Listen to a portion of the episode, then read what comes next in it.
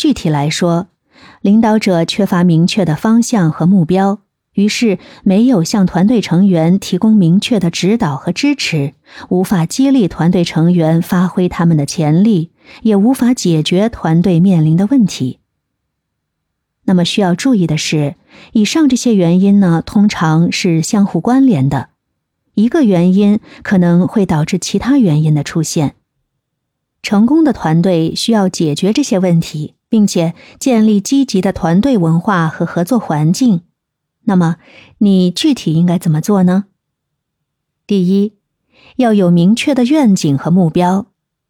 你作为领导者，应该能够明确传达团队的愿景和目标，激发团队成员的共同目标感，并为团队提供明确的方向。第二，建立积极的团队文化。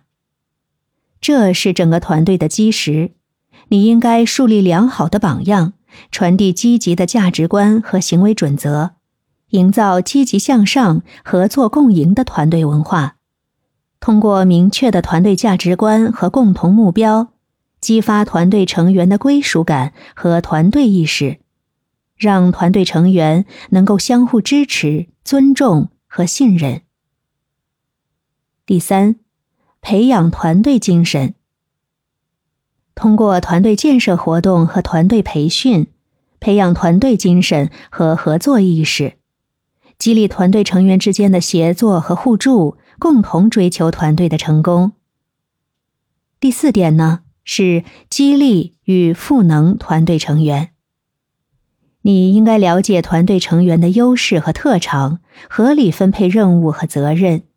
激励团队成员，鼓励他们展现自己的潜力和创造力。